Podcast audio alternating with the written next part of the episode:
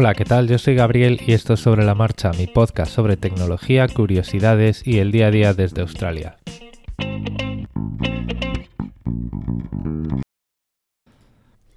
Bueno, pues tras una semana con el portátil, eh, puedo decir que estoy muy contento con él. Em, bueno, cumple todas mis expectativas, como os contaba la semana pasada, em, en algunos aspectos superándolas con creces.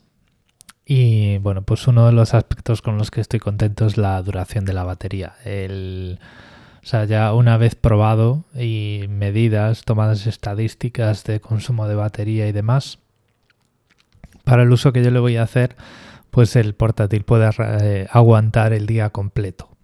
¿Vale?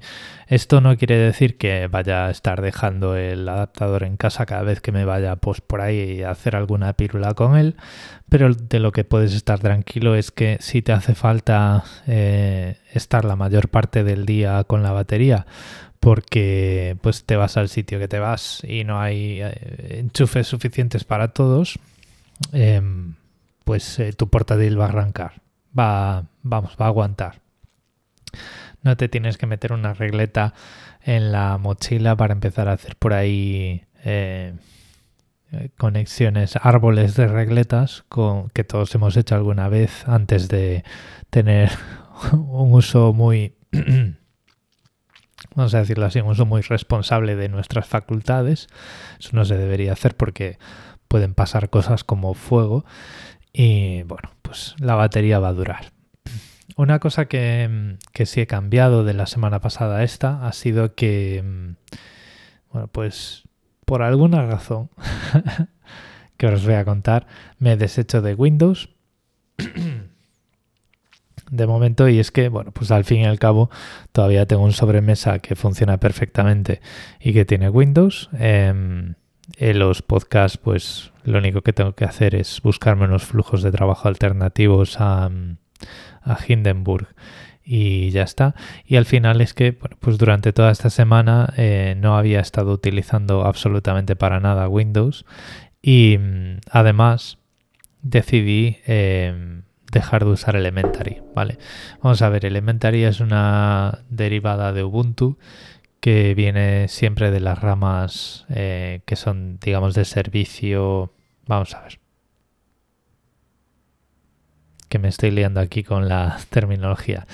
Te dan soporte a largo plazo, ¿vale? Eso es lo que significa LTS y eso es lo que quiere decir es que eh, durante dos años pues tú vas a estar recibiendo actualizaciones para esa distribución, pero digamos que el sistema no te ofrece actualizar la distribución completa. Es una rama más estable que la rama estable de software y bueno, pues digamos que te da estabilidad cuando lo que quieres hacer es usar el, sistema para, pues, pues para, para trabajar con él más y no dedicarte a mantenerlo y a estar cambiando de sistema y a estar actualizando del sistema pues cada vez que sale algo pues con las posibles consecuencias que puede tener eso de que pues algo se te rompa, ¿no? Eh, que se te rompa alguna costura por otro lado. Em, el problema que tengo es que eh, con, Elementary es que Elementary pues digamos que reinventa la rueda en lo que se refiere al interfaz gráfico y al gestor de ventanas y pues, pues son pocos, ¿vale? Eh, son una empresa, tienen un modelo de eh, pagas cuanto quieras que puede ser desde cero a lo que tú quieras y con esto pues mantenemos el proyecto, pero el problema que tienen es que tienen bugs abiertos desde hace tres años, ¿vale?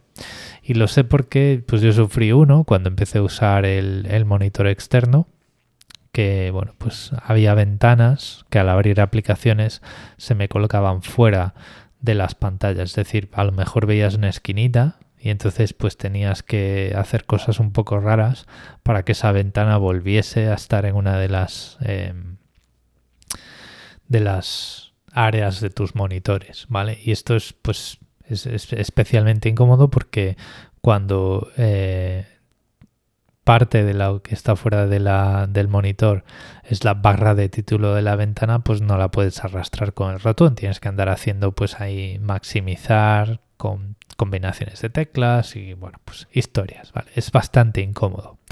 Entonces dije yo, bueno, pues esto se da de alta una, un bug, una incidencia y pues ya la, ya la arreglarán, ¿vale? Mi gozo en un pozo cuando vi que esa incidencia ya estaba registrada y estaba registrada desde, desde 2017. Entonces esto me demostró pues que no podía poner demasiadas esperanzas en que arreglasen eso y dije yo, bueno, pues esto pues así no vamos a estar, ¿no? Eh, me parece muy bien que reinventen la rueda para intentar hacer algo más bonito y más amigable, pero, tío, si lo que haces al final, pues eh, lo que haces al final para reducir la fricción, por un lado, en el mundo ideal, cuando todo funciona bien, porque todo es muy bonito y muy sencillo, pues lo que tienes son unos, unos bugs, unos, unos problemas que lo que hacen es reventarte la moral por otro, pues pues no, no es muy de recibo. Entonces lo que decidí fue cambiarme a la nueva versión de ese soporte a largo plazo LTS de Ubuntu que salió la semana pasada, que es la 20.04. Y pues ya de paso dije yo, bueno, pues vamos a, vamos a poner toda la carne en el asador y vamos a empezar sin Windows mientras mi ordenador de sobremesa con Windows funcione. Cuando decida prescindir de, del sobremesa, pues será cuando ya diga yo, vamos a ver, ¿quiero seguir usando Windows para algo? Sí, bueno, pues restauro esa partición de Lenovo con el Windows que traía y le pongo el arranque dual en ese momento. Pero mientras tanto, ahora el, portátil solo tiene Linux. Y una de las cosas que también se me di de bruces con ella y tardé un poquito en entender, eh, es el, uno de los nuevos sistemas para instalar aplicaciones que hay en, en Linux. Y digo en Linux porque esto no es específico de Ubuntu. Esto, por lo que yo tengo entendido, lo puedes hacer en todas partes. Solo te tienes que instalar ese sistema que se llama Snap y ya está. Y a partir de ahí puedes instalar aplicaciones. Normalmente, tradicionalmente en Linux, las aplicaciones se dividen en paquetes que se instalan con un gestor de paquetes que es específico de cada distribución. En Debian y en Ubuntu y en todas sus derivadas tenemos apt. Eh, luego hay uno un poquito de más bajo nivel y uno un poquito de más alto nivel que se llama Synaptics, pero tanto apt como Synaptics son em, versiones más amigables del gestor de paquetes que es DPKG, ¿vale? Pero digamos que en todos estos sistemas, y luego, bueno, pues en, Red Hat tenemos RPM que se instala con Joom, eh, y digamos que es todo muy, muy similar. Tú entras en un terminal y escribes un comando y te instalas software. Si tienes un, un frontend gráfico para esos comandos, como puede ser, por ejemplo, en, en Ubuntu Synaptics, que es un frontend para apt y para dpkg, pues te lo instalas con una ventanita y ya está, ¿vale?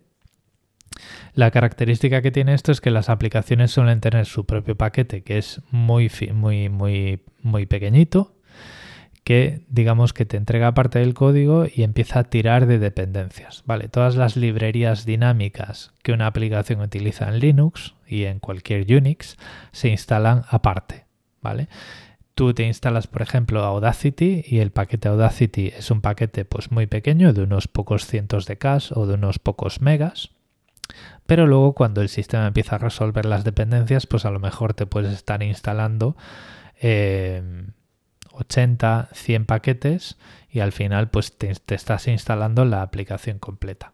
Vosotros diréis, jo, pero eso es un infierno porque luego cuando te desinstalas Audacity te quedan todas esas librerías por ahí y se te queda el sistema lleno de basura. Bueno, pues no. Estos gestores de paquetes y estos gestores de dependencias construyen una base de datos y cuando, por ejemplo, si tú tienes la librería Pepito, cuando te desinstalas todas las aplicaciones que utilizan la librería Pepito, pues el sistema te va a decir, oye, esta librería ya no la quieres para nada, pinchas aquí o ejecutas este otro comando y la borramos, ¿vale? Entonces, o sea, con este tipo de sistemas el, sistema siempre está bastante listo, ¿vale? Bastante limpio. Y además también tienes opciones para que cuando desinstalas una aplicación se lleve consigo todos los datos y toda la configuración o no, ¿vale? O sea que por esa parte no hay ningún problema.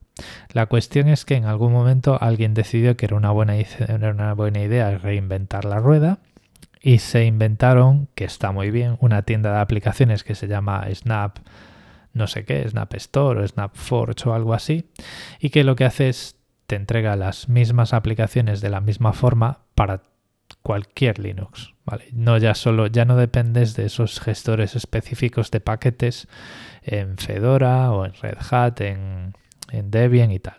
Tú te conectas a Snap o tienes un comando que se llama Snap o tienes una versión eh, de, con un portalito en tu distribución hacia, esa tienda y te instalas de ahí las aplicaciones. Y la ventaja que tienen estas aplicaciones empaquetadas así es que en el paquete que tú te instalas se traen todas las dependencias consigo y quedan en, una especie de sandbox, ¿vale? Bueno, pues esto a mí eh, me parece bien para ciertos usos básicos, pero también me ha dado problemas. O sea, por ejemplo, el, y el problema que yo tengo está en el sandbox. Eh, yo, por ejemplo, el ejemplo con el que me he dado de bruces es el del cliente de correo que uso en vamos, en cualquier plataforma, que es el Thunderbird de toda la vida. Este programa de Mozilla que tiene un, pájaro de fuego azul, ¿vale? Y lo utilizo porque tiene un plugin para utilizar el, sistema de cifrado del que os hablé varias veces, el, GPG, ¿vale? Bueno, pues si te lo instalas con Snap, olvídate de eso, porque como es, hace un sandbox, te va a buscar, o sea, te va a intentar utilizar el GPG del propio paquete, no el GPG que tú puedas tener en el sistema. Entonces, claro, pues si tú tienes el, GPG en el sistema con tus claves para verificar firmas o para eh, cifrar contenido para otras personas o para cifrar tu propio contenido, para firmar tus paquetes y tal, cuando te instalas Thunderbird, Thunderbird desde Snap y le pones los plugins, pues no te lo encuentra. Y dices tú, entonces, ¿para qué quiero esto?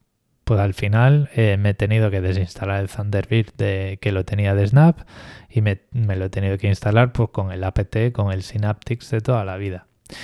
Y luego pues hay otros problemas, es decir, yo tengo Firefox, eh, el que viene con el sistema instalado por defecto, que no es un Snap, y, o al menos eh, creo que no lo es.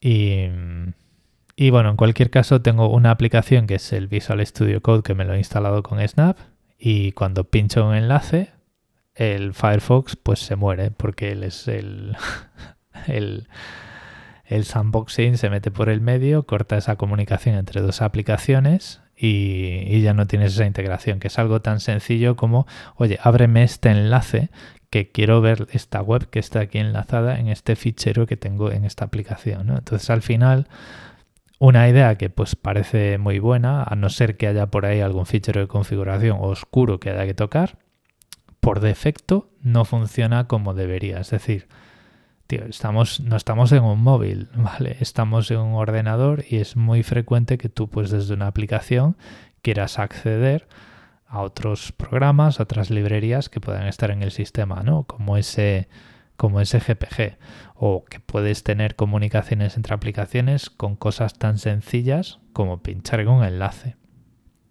Bueno, pues al final me ha llevado a desinstalar ciertas aplicaciones que había instalado tan alegremente utilizando Snap e instalármelas a mano.